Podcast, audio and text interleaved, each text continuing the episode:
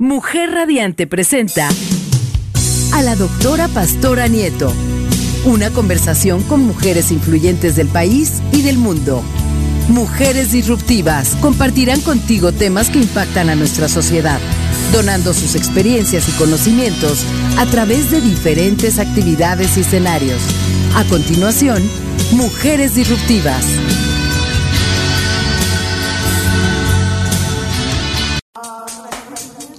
Bienvenidos, bienvenidos a Mujer Radiante, la emisora de radio creada por mujeres para mujeres. Hoy aquí en su programa de Mujeres Disruptivas tengo una invitada especial y un tema también especial. Está con nosotros una mujer inteligente, una mujer diversa, eh, una mujer que ha transformado a través de su profesión y de su vida otras vidas de otras mujeres. Una mujer disruptiva. Bienvenida, Nadia Luz Lara. Hola, muy buenos días, pastora. Pues sí, aquí con el gusto de acompañarte esta, en esta mañana. Y pues, ah, eh, pues sí, hemos andado ya por muchos años en el campo profesional. Desde varias trincheras, ¿no? Así es, sí, fíjate que durante cerca de 32 años estuve en la jurisdicción.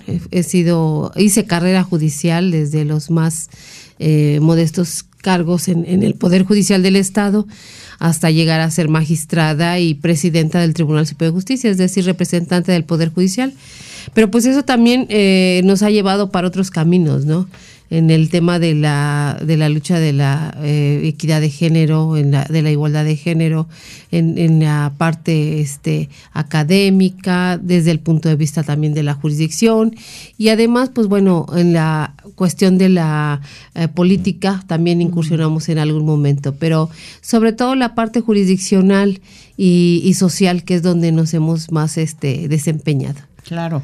Y bueno, eres un referente y, nos representas, Nadia Luz. Por eso fue uno de, de, nuestros intereses tenerte de nuevo aquí, porque ya habías estado anteriormente con nosotros. Pues muchas gracias por esa distinción. Mira, yo creo que una se dedica a hacer lo que tiene que hacer y, en el camino te vas dando cuenta. Bueno, eh, te he de decir que yo empecé muy joven, ¿no? En carrera judicial, siendo todavía estudiante y eh, pues hace más de 30, más de 30 años, casi 32 años que yo inicié, te imaginarás, pues hace, es, en esa época, cómo eran las cosas, ¿no?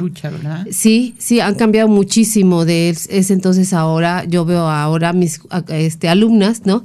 Que también doy, doy clases, soy catedrática en la Facultad de Derecho de la Universidad del Estado y he sido en otras facultades también, en otras universidades también. Pero me doy cuenta, ¿no? Cómo lo vivíamos nosotras como estudiantes y como los primeros pasos que daba en la parte profesional y hoy cómo son mis alumnas, ¿no? Cómo se desenvuelven. La eh, el reconocimiento a los derechos que existen, ¿no?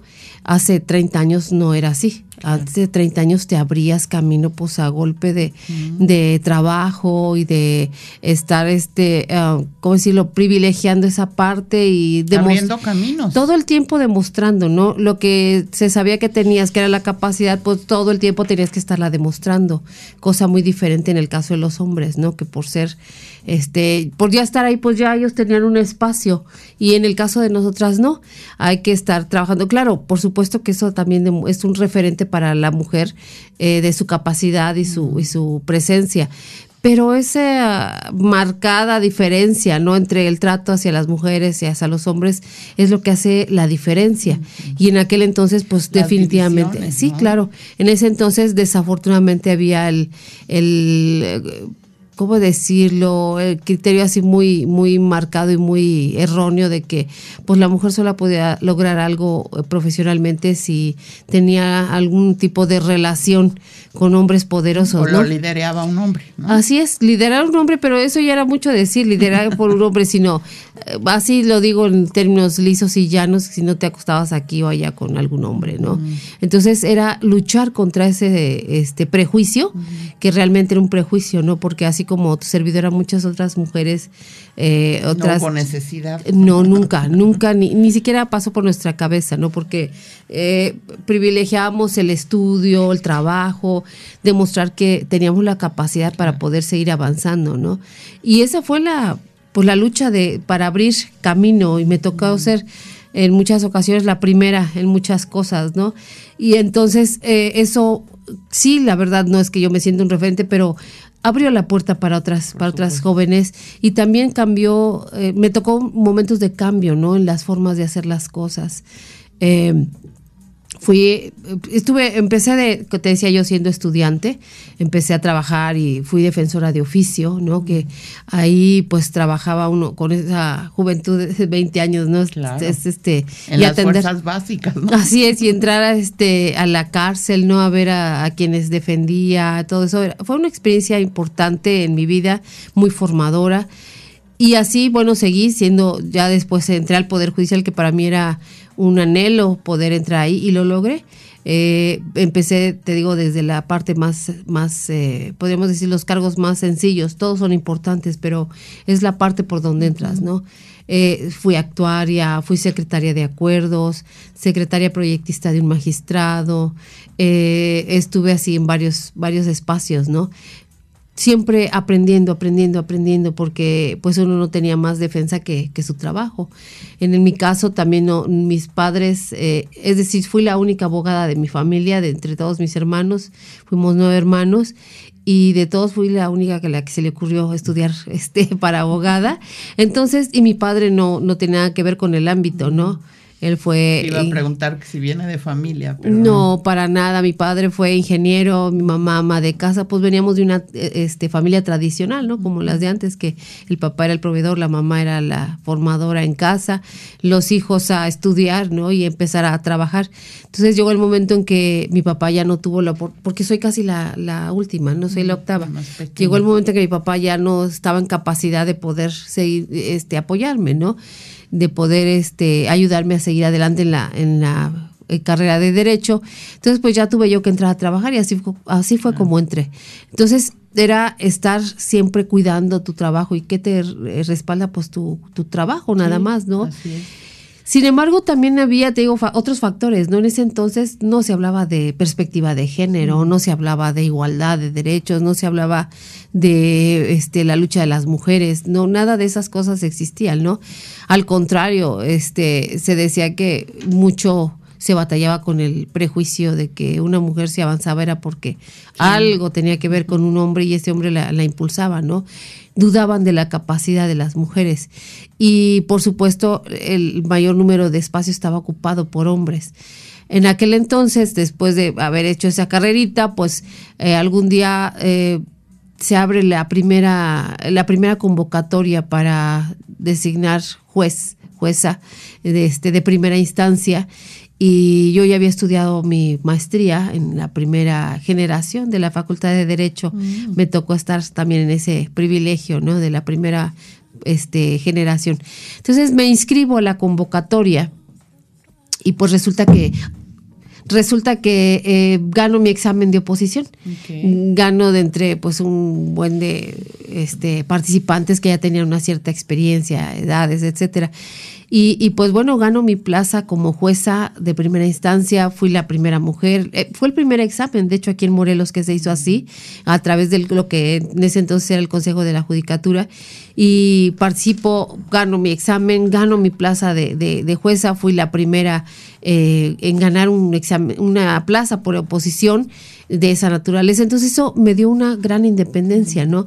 Yo no le debía el cargo a nadie. Mucha seguridad, ¿no? Sí, por supuesto. Y más que seguridad te da eh, la li- te daba la libertad Pues sí. de tomar decisiones. Claro, por supuesto que esa libertad conlleva mucha responsabilidad, porque ser juez es una gran responsabilidad. Estás imagino. decidiendo sobre la vida y la perso- la- las personas de este la vida y la, la familia, por ejemplo, de otras personas, ¿no? Entonces eh, implica una gran responsabilidad. Hay que estudiar mucho, hay que trabajarle.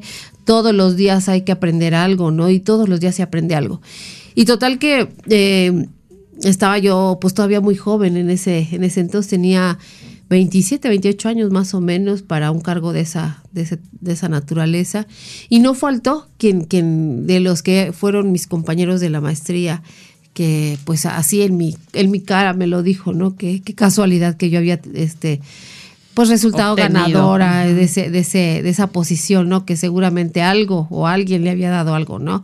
Insinuando, vaya, que este mi situación había sido así. Entonces, como lo acostumbraban en, aquel entonces, o era una cosa frecuente, ¿no? Que tenías un padrino o que tenías este, te habías acostado con alguien. Pero eran cinco consejeros, así es que desafortunadamente para quien tuvo la, la mala fortuna de decir ese tipo de comentarios, pues no, no aplicaba, ¿no? Este, y, y me dio mucho orgullo poder estar en una condiciones así de esa naturaleza. Y así estuve más de 13 años de juez de primera instancia hasta que después de participar en varias ocasiones en convocatorias y en este ternas para llegar a la magistratura, lo logré. Después de cuatro ocasiones llegué a ser magistrada en el 2008 y en el 2012 participo para ser presidenta del Tribunal Superior de Justicia y en ese inter, pues bueno, ya tuve la oportunidad también de ser presidenta de los jueces, presidenta de la Asociación de Jueces. Nos tocaron momentos eh, muy importantes, ¿no? Eh, y por supuesto que cuando se me ocurre, digo yo, se me ocurre participar para ser presidenta del tribunal, quienes eh, estaban de contrincantes, pues eran hombres, eran mis compañeros varones, ¿no? Habíamos ocho queriendo participar para ser presidentes de, del tribunal. De once, éramos ocho los que queríamos. Y poco a poco ellos fueron reconociendo que pues yo ya traía un trabajo al interior del tribunal que me daba la pues el soporte. el soporte, la solidez para llegar a un cargo de esa naturaleza. Ellos no, ellos habían llegado directo a ser magistrados, ¿no? En esa situación que a veces se da, ¿no? Que este la Constitución lo permite, ¿no? Sin embargo, eh, sin esa carrera judicial también tenía la, aspiración. Y bueno, en ese momento varias mujeres después de que yo alce la mano también quisieron participar. Por eso digo que me ha tocado la fortuna de, abrir camino. Definitivamente, definitivamente si eres una referencia para nosotros y como decía al principio, nos representas. Gracias. Y, y estamos muy afortunados en tenerte aquí. Vamos a tener que irnos a un corte. Solamente quiero recordarles que estamos hablando sobre la concubina o el concubino y sus derechos hereditarios. Regresamos en un momento. Continúa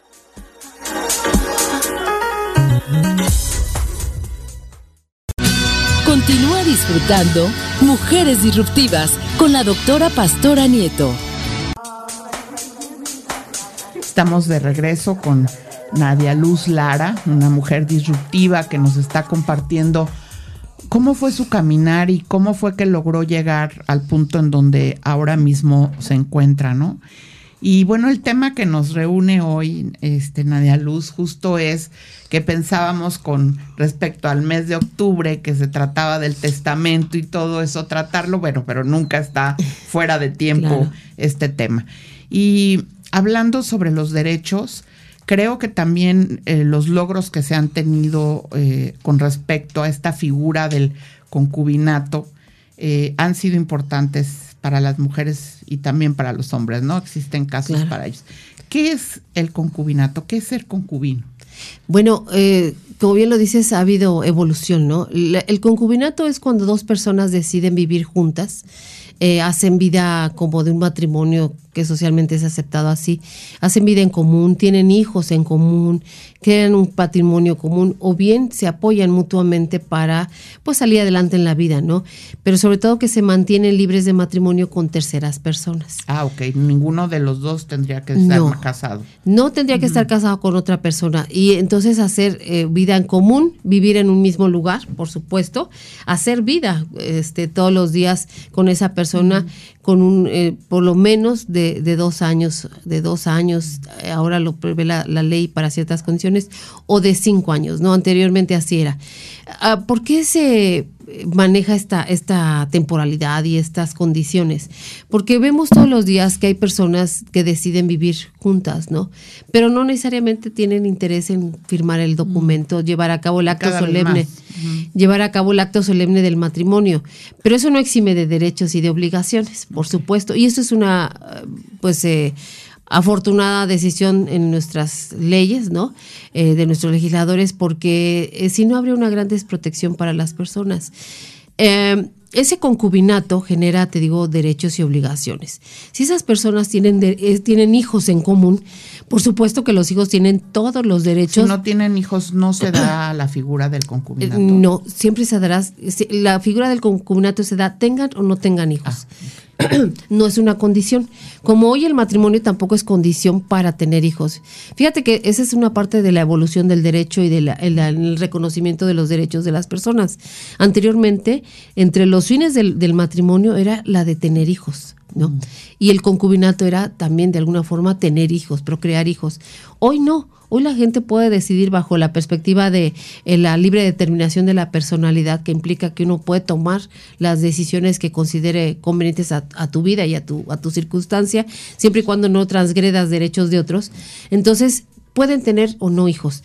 Pero si los tienen, hablando del matrimonio del concubinato, el concubinato es un matrimonio de hecho y decimos de hecho porque no se firma la solemnidad del acta. Entonces, esto no obsta para que tenga ciertos derechos. ¿Qué pasa con la concubina? La concubina, igual que la mujer, tiene todos los derechos que, de, la, de la ley emanan.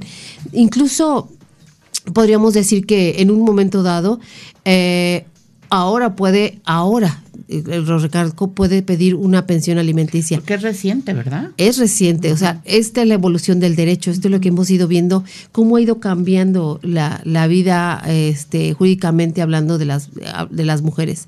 Anteriormente, una mujer no tenía derecho a esa pensión alimenticia, tenía derecho a heredar, como lo tiene ahora, ¿no? Ese sí era un derecho reconocido para la, para la concubina, el derecho a, la herencia, mm. igual que el derecho a la, de la de la Solo en el caso que muriera el en el caso de que muriera el concubino. Ambos, en el, en el eh, o sea, ambos tienen derecho, el hombre y la mujer. Ahora es o que muriera el concubino o la concubina, ¿no? Así es, es así lo mismo. Es lo mismo, es lo mismo. Entonces, ella tiene, tiene derecho a heredar. Anteriormente eh, no tenía derecho a una pensión alimenticia, ¿no? Hoy la, la propia este, jurisprudencia a través de la Suprema Corte de Justicia de la Nación ha determinado que en la evolución de la, o la progresividad de los derechos también tienen derecho a una pensión alimenticia. Obvio, después de terminado el concubinato, me refiero, ¿no? Porque mientras estás en el, en el concubinato, en el matrimonio, pues tienes todas las, las eh, derechos que tiene una mujer casada, ¿no? Pues obviamente a la convivencia, a la, al respeto, a la ayuda mutua, a aportar al, matrimonio y a la casa, pues todo lo que se tendría estando casados, ¿no? Ahora bien, ¿qué pasa con los hijos? Los hijos, sean del matrimonio o sean fuera del matrimonio o sean de un concubinato, los hijos siempre van a tener a salvo sus derechos, ¿no? Para heredar, para pedir alimentos, para este tener la, la el ejercicio de la de la eh, educación. educación. Podríamos decir que en los padres de la patria potestad. Y la patria potestad implica que padres e hijos tienen derecho a la convivencia y a la, eh, una sana relación mutua, ¿no? Implica también que los padres tienen que hacerse cargo de la educación, de la buena crianza de los hijos, ¿no? De la, de la formación de los hijos. Eso implica la patria potestad. Y esa se da haya o no matrimonio, ¿no? Los hijos nunca tienen una disminución en sus derechos. Ahora bien, ¿qué pasa en el caso del concubinato? Cuando, este, mientras está el concubinato, pues es matrimonio de hecho y están a salvo los, los derechos. Fallece el concubino o la concubina, se tiene derecho a heredar. Y si se va, no solo fallece. Ahí eh, ya las cosas cambian. Si el concubino, hagan de, pues que mira, hablamos por qué me refiero al hombre, ¿no? Porque hablo de concubino.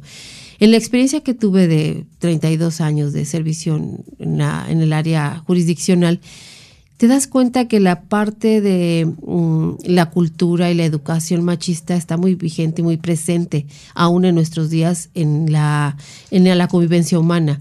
Entonces, lo común es que el hombre abandona a la mujer, ¿no? ese es como que el rasgo común en nuestra sociedad.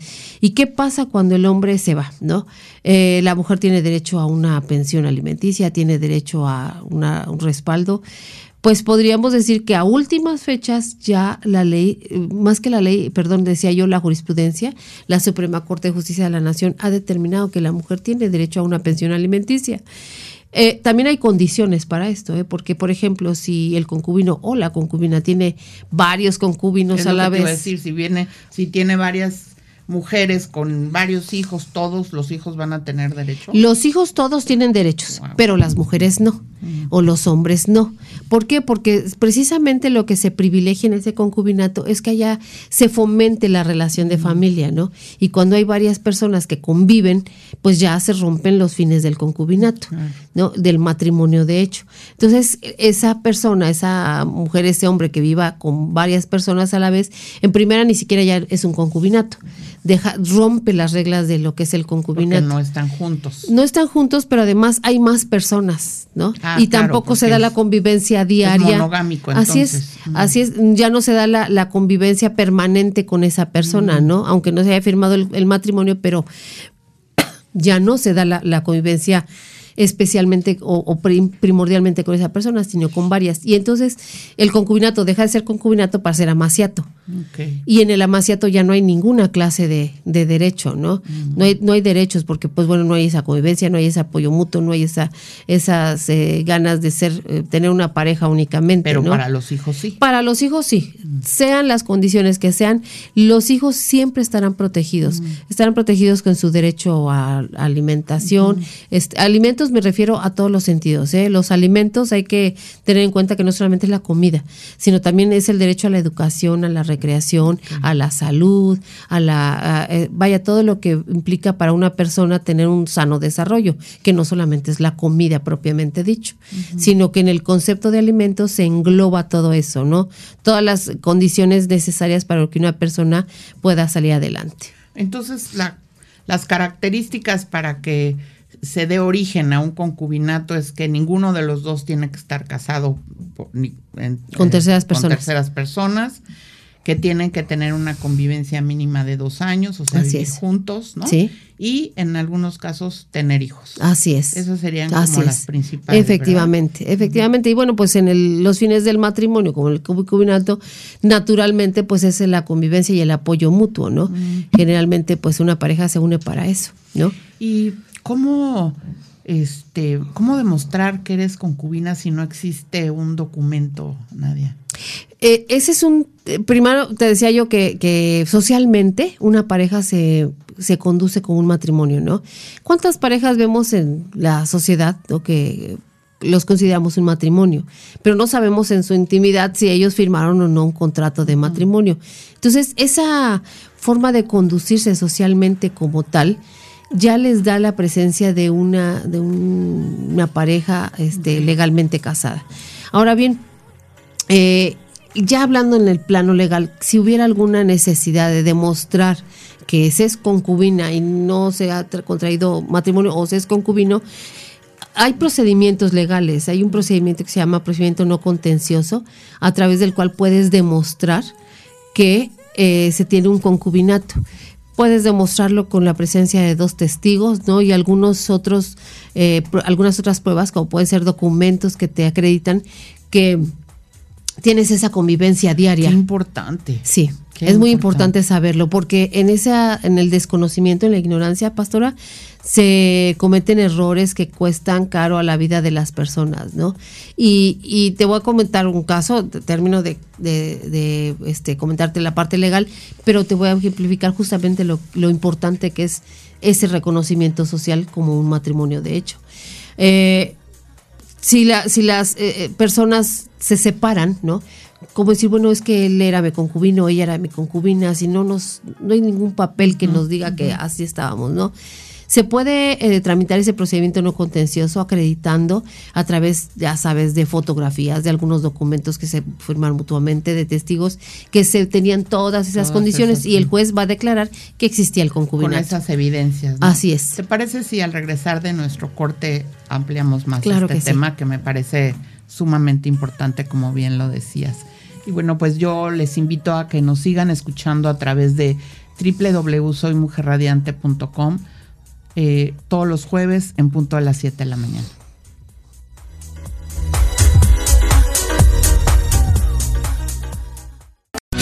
Continúa disfrutando Mujeres Disruptivas con la doctora Pastora Nieto. Pues estamos hablando del concubinato y sus y los derechos de, de herencia que se tienen, ¿no? Y nos estabas empezando a explicar de cómo se puede dar esta demostración o justificación o evidenciar que viví en concubinato. Sí, te decía yo que a través de ese procedimiento no contencioso el juez va a declarar que existí, que existe, que existía un concubinato o que existe.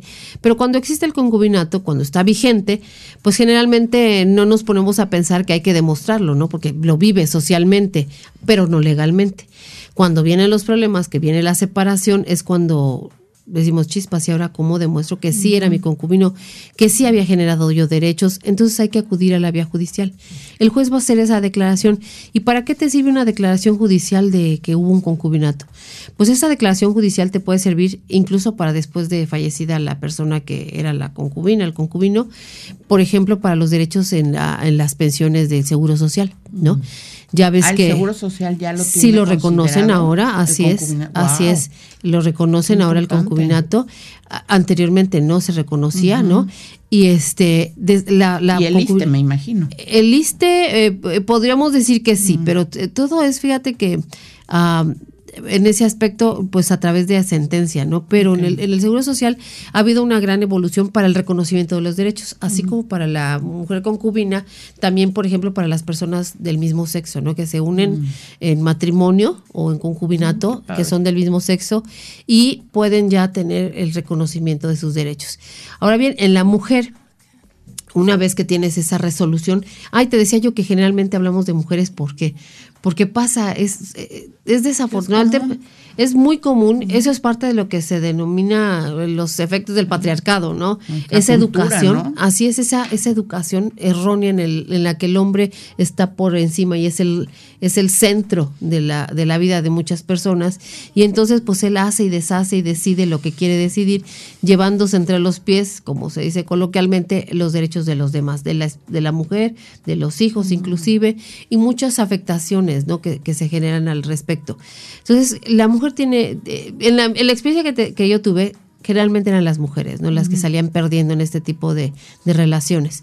Y una vez teniendo la, la resolución, pues ya puedes reclamar derechos, inclusive los de, los de herencia. Te decía yo hace rato que te iba a comentar de un caso y esto lo, lo comento porque para mí fue un caso que marcó eh, mi, una parte de mi, de mi este, vida profesional, pero también fue importante porque sentó un precedente y creo que es importante que las mujeres lo conozcan.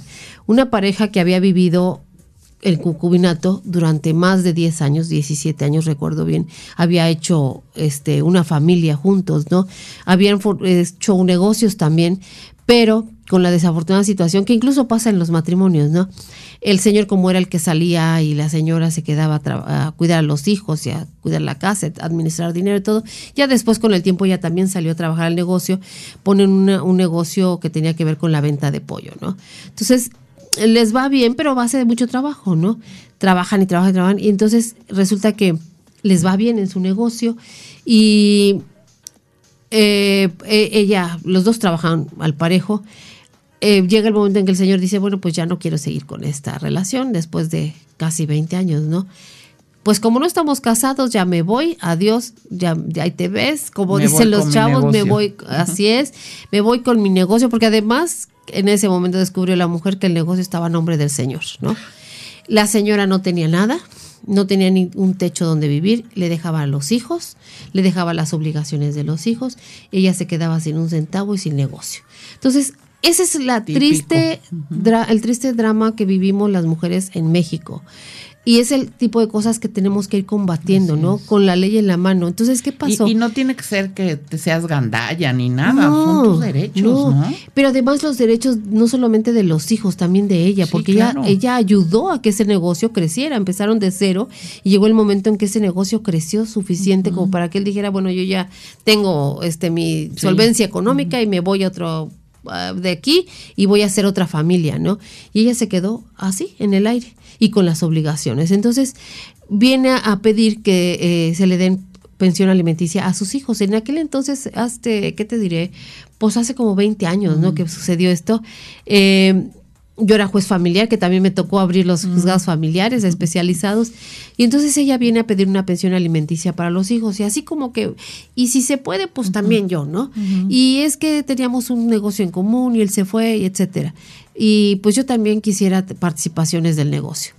Total que al, final, cuando tomo la determinación, en ese entonces todavía no estaba la reforma en derechos humanos, la que vino en 2011. Entonces todo se resolvía conforme a los principios constitucionales. Y yo decía, bueno, pues esta, esta pareja de hecho hizo todas las las eh, llevó a cabo todos los actos jurídicos como si fuera un matrimonio, porque vivieron juntos, se, tuvieron libres de matrimonio con terceras personas, tuvieron hijos, se ayudaron mutuamente, hicieron un negocio juntos, eh, crecieron el patrimonio que en ese entonces era de la familia y cuando se rompe la familia, ¿qué pasa? Si estás en el matrimonio tienes y te, divorcias, te separas, más bien te, divorcias, tienes derecho no solamente a lo básico, que ya hablamos, la pensión alimenticia, ¿no? Sino también a la división de los bienes, a la división de la sociedad conyugal. Entonces decía yo, bueno, en el caso, pues la mujer tenía todas las, la mujer y el hombre tenía todas las características de un matrimonio, era un matrimonio de hecho, porque además todo el mundo los reconocía como tal, pues entonces no solamente los hijos tienen derecho a la pensión alimenticia, sino también ella tiene derecho a una disolución de la sociedad conyugal, una sociedad conyugal de hecho, de ese matrimonio de hecho. Entonces, en aquel entonces determiné que había que eh, dividir los bienes que se habían hecho durante el matrimonio, aunque los negocios estaban a nombre del señor, también le pertenecían a la señora, ¿no? Porque se habían hecho durante ese matrimonio y por lo tanto el 50% era de ella. Y le tenía que entregar él, eh, pues, cuentas de los negocios y su parte proporcional, su 50%, independientemente de las, de las obligaciones, ¿no? Que a las cuales ella también estaba aportando a las obligaciones de los hijos. En aquel momento yo recuerdo que quien asesoraba al señor, bueno, llegó y me gritó, eran abogados, hombres, ¿no? Llegaron, me gritonearon, me amenazaron de que me iban a meter a la cárcel porque yo era una abusiva, había hecho cosas que no se debían. Pero a mí me avalaba la constitución, ¿no? Y los derechos de igualdad que ya existían en el artículo cuarto, cuarto constitucional. Esa resolución fue a dar a, los magistrados, ellos confirmaron y además hasta le concedieron una, una pensión alimenticia a la señora. Mm. Se fueron, ese caso subió hasta la corte, llegó hasta la Suprema Corte de Justicia de la Nación y allá resolvieron que era correcto lo que yo había resuelto. Eso para mí fue profesionalmente fue un, gusto, no un orgullo poder defender una, una resolución, una decisión mía hasta la corte, pero en la vida de las personas, imagínate lo que significó para esa mujer. un antecedente. Y a partir de ahí, no porque sea la única, sino eh, empezaba ya un movimiento en materia de derechos humanos más fuerte de respeto hacia las mujeres, ¿no? De ver con perspectiva de género todos los casos. Empezábamos allá en aquel entonces a hablar del tema. Se resuelve así y, y ese a la postre fue un criterio que se tuvo en la propia eh, corte que no ha bajado a los códigos, ¿no? Que no ha bajado a los códigos familiares donde digan que la mujer, en todo caso, este, o el hombre, ¿no? La parte. Pero que se puede interpretar. A lo que exactamente. Seguimos estando en la parte de la interpretación, Y, no de la ley, ¿no? De, la ley ya te dice que a qué tienes derecho. Sin embargo, ya es una es un respaldo para una persona que un, buen día deciden pues ya dejar de tener un matrimonio de hecho.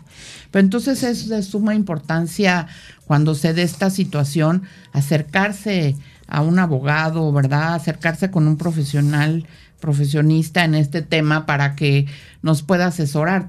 hablando de, experiencias, te comentaba de, otro caso de una persona cercana donde igual no se, no se casó, vivieron muchos años juntos, eh, tuvieron hijos y demás, y de repente pues él eh, decide abandonar la familia y tiene otra familia con otros hijos y, y pues ahora le alcanza para menos dinero y entonces afecta a la familia inicial, ¿no?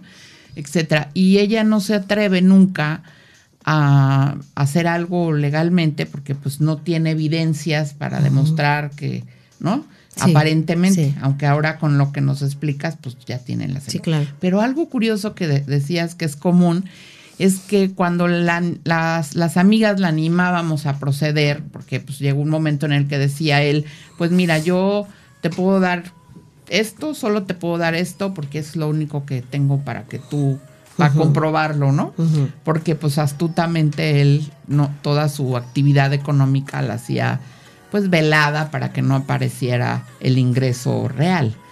Entonces la amenazaba con eso, ¿no? O sea, si tú haces algo, va a llegar un momento en que no te va a dar nada. Y ella lo que decía es, es que saben que yo prefiero pues humillarme con él para que me dé un poquito más, porque si no, si lo hago legalmente, pues nada más me va a dar tres pesos, ¿no? Claro. Fíjate que es una triste realidad la que vivimos en, México. Yo creo que todo el mundo, porque eh, se da uno cuenta que es el género humano y no el país o la, idiosincrasia o la cultura, ¿no? Eh, y eso lo veíamos frecuentemente, en, también, o se ve frecuentemente en los juicios, en, en que el hombre, insisto, y perdón que lo, que lo mencione, pero es que generalmente así sucede. Es el hombre el que deja de, cumplir, el, es el hombre el que es irresponsable en, sus, en, la cuestión parental. Ahí vemos tantas madres solteras, ahí vemos tantas mujeres batallando por la pensión alimenticia, ahí vemos eh, mujeres como el caso que tú comentas y la desafortunada situación en la que el hombre evade su responsabilidad. Vemos muchos casos en los que efectivamente ganan una cantidad este ¿cómo decirlo?, decorosa, ¿no? Pero dan tres pesos, ¿no? Y no hay manera de comprobarles porque ocultan los bienes a nombre de otras personas, de la mamá, del papá, de la familia, etcétera. ¿Y, qué pasa con una mujer, una persona que está en esa condición?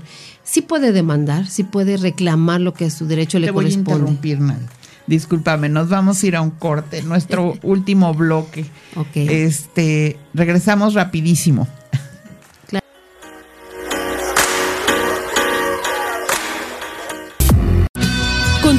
Disfrutando Mujeres Disruptivas con la doctora Pastora Nieto.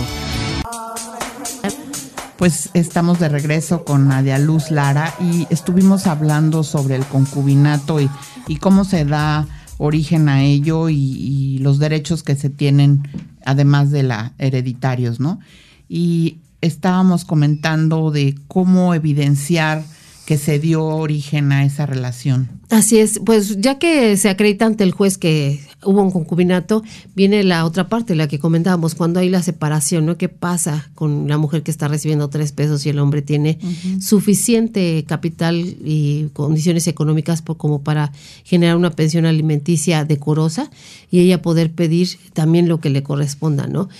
Eh, en el caso que, comentábamos, que él oculta ¿no? sus, bienes, él tiene una vida bastante decorosa, este, holgada, ¿no? Y a los hijos y a la, y a la mujer los tiene en una condición precaria, ¿no?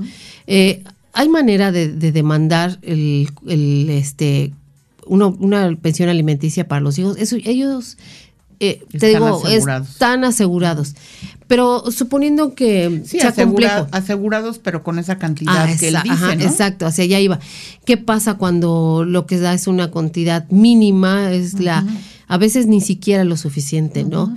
Y, no dijéramos que de ahí vive la, la familia de la mamá con los no, no, o sea, ni para lo básico, porque si divides, haz de cuenta, dos mil pesos a la semana, por decir mucho, porque a veces eso es mucho para alguien, este vas sacando cuentas en a cuánto te, te, toca de cada día, ¿no? Por tres comidas, por pasajes, por necesidades básicas, y realmente te das cuenta que no es nada, ¿no? Y ahora si le vas reduciendo a mil, eh, etcétera, la, el dinero se te va haciendo muy poquito con relación al índice inflacionario. ¿Qué pasa con una persona en estas condiciones? Puedes demandar, claro que sí, la pensión alimenticia, puedes denunciar incluso por fraude por fraude porque eh, está falsificando la así es su condición. Hay pero hay, es complejo no es no es un tema fácil no porque hay quienes dicen por ejemplo ah, pues yo soy asalariado y la familia de la persona tiene una gran empresa no y tiene una vida muy holgada. Y él pues es empleado el, empleado más humilde de la empresa no y gana como 10 pesos nomás. Gana por decirte algo este tres mil pesos al mes no y por de ahí de los 3 mil pesos ya les da el 50% que son 1.500. Entonces, eh, pero el viaja, y si tiene otros hijos, se divide, ¿no? Sí, así es, se divide. Este, el, el, ingreso no puede disminuirse, ¿no? Pero sí se debe de dividir pues el señor tendrá que trabajarle más para poder cumplir con todas sus obligaciones, pero no tiene por qué eh, sacrificar a los hijos, ¿no? Ahora bien, cuando vemos esa imagen de que ah, tiene una vida holgada, pero a cada tres pesos, porque es el empleado más del, del ingreso más humilde, pues estamos ante una posibilidad de fraude. Hay que hacer la denuncia por fraude, fraude a, a estas personitas que están requiriendo ese, ese derecho. No es un apoyo, no es una ayuda, es una obligación del, del, padre progenitor de dar esa pensión alimenticia y es un derecho de los, de los hijos o de la esposa en este uh -huh. caso o de la concubina pedir esa pensión alimenticia. Te decía yo que en las últimas este, referencias de la Corte ya eh, se permite que la concubina pida una pensión alimenticia, uh -huh. incluso estando en conjunción con una esposa, ¿eh? porque llega, uh -huh. llega a ser el caso que hace cuenta se casó la pareja pero se divorcian, perdón, se separan, porque también llegamos a ver esos casos, se uh -huh. separan y 20 años no se vuelven a ver y en esos 20 años cada uno hizo vida por su lado, uh -huh. ¿no? Y esa otra persona, esa tercera persona con la uh -huh. que se formó un concubinato, no tiene por qué estar desprotegida si los fines de aquel wow, matrimonio se no derechos. se, sí, sí, los fines de aquel matrimonio no se cumplieron, ¿no? Pero aquí este este concubinato sí. Y entonces hoy la ley permite que esta mujer que está en el este, o este hombre juego. que está en el nuevo concubinato reclame derechos, ¿no? Ay. Antes no se podía.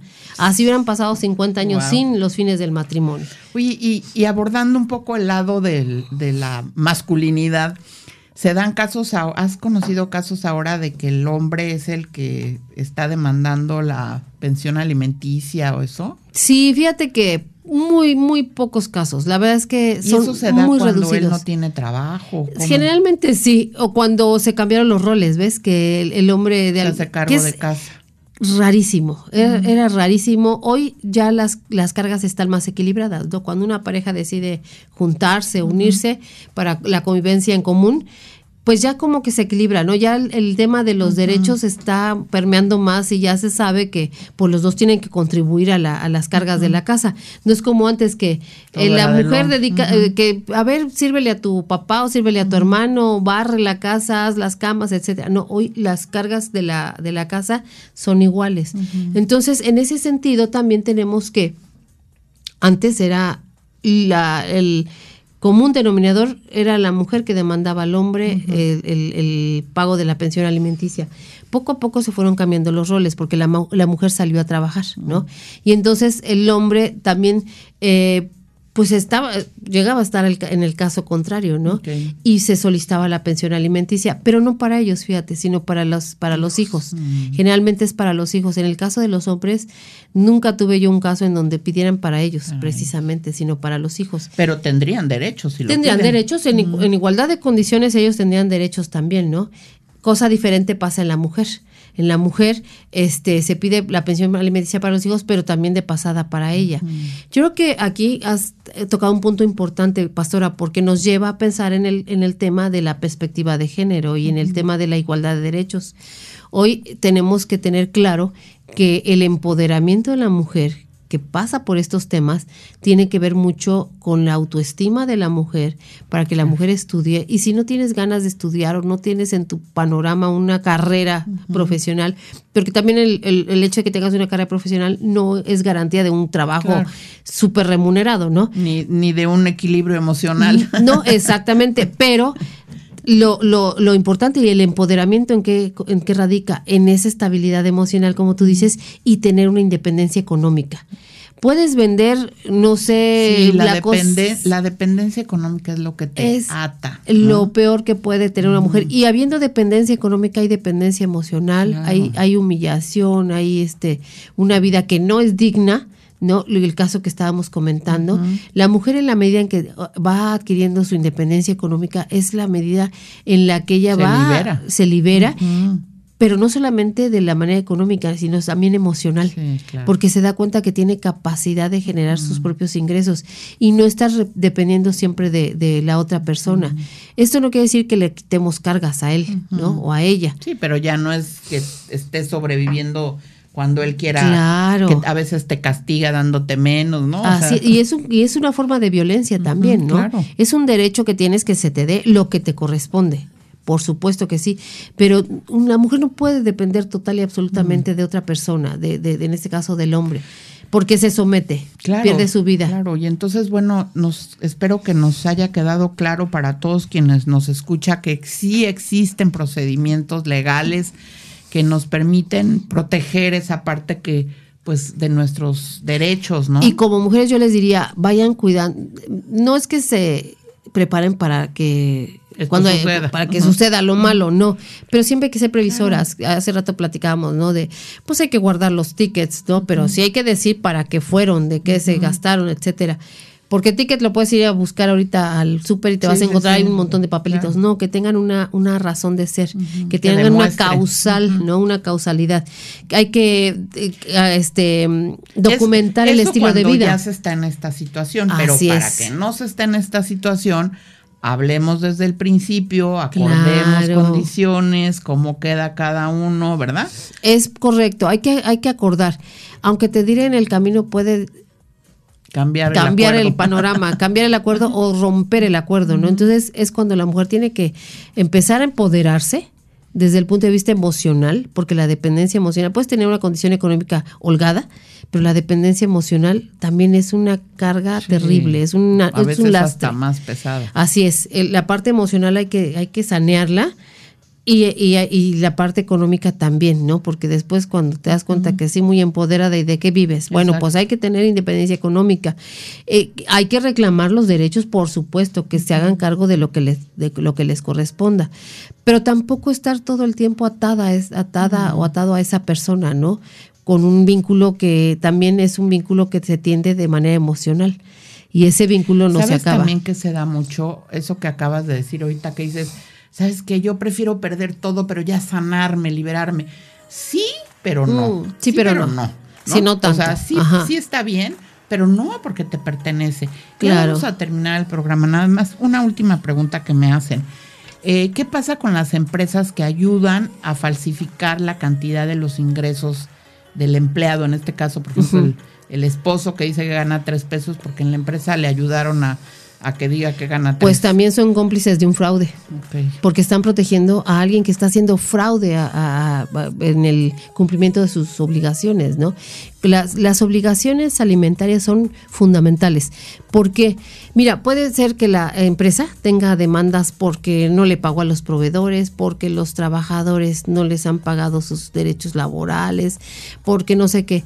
Pero a la hora que el juez va a decir quién va primero, a quién se le paga primero de entre todas las obligaciones de, la, empresa, va a decir primero va la pensión alimenticia. Ah, después van los trabajadores y después van todos los demás eh, acreedores. Mm. Entonces, eh, evidentemente, porque es una, es una cuestión de subsistencia, de, de una mm. subsistencia humana y de un derecho humano. Entonces va primero que nada. Entonces, si una empresa se presta a este tipo de cosas, también está cometiendo el fraude, porque a lo mejor el, hombre o la persona esta lo solicitó y la empresa lo está respaldando, está siendo cómplice de ese, de ese fraude. Wow, pues quedaron muchas preguntas en el tintero. Yo espero tengas, tengamos el privilegio de volverte a tener aquí, Nadia Luz. Muchas gracias por acompañarnos. Estoy segura que esto ha sido muy ilustrativo para quien nos escucha.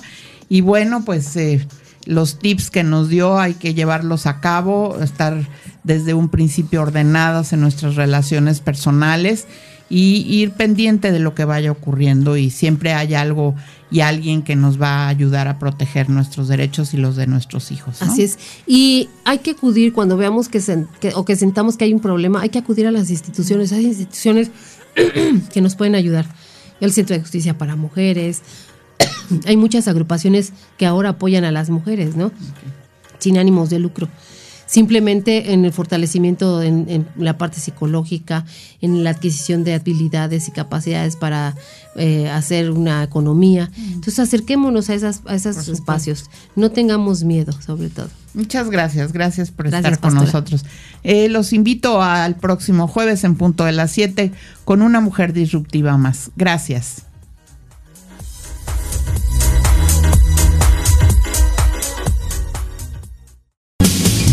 Así concluye este encuentro. Sintoniza la próxima emisión de Mujeres Disruptivas, un programa donde la doctora Pastora Nieto conversa con mujeres destacadas del país y del mundo. Mujeres referentes que decidieron ser disruptivas.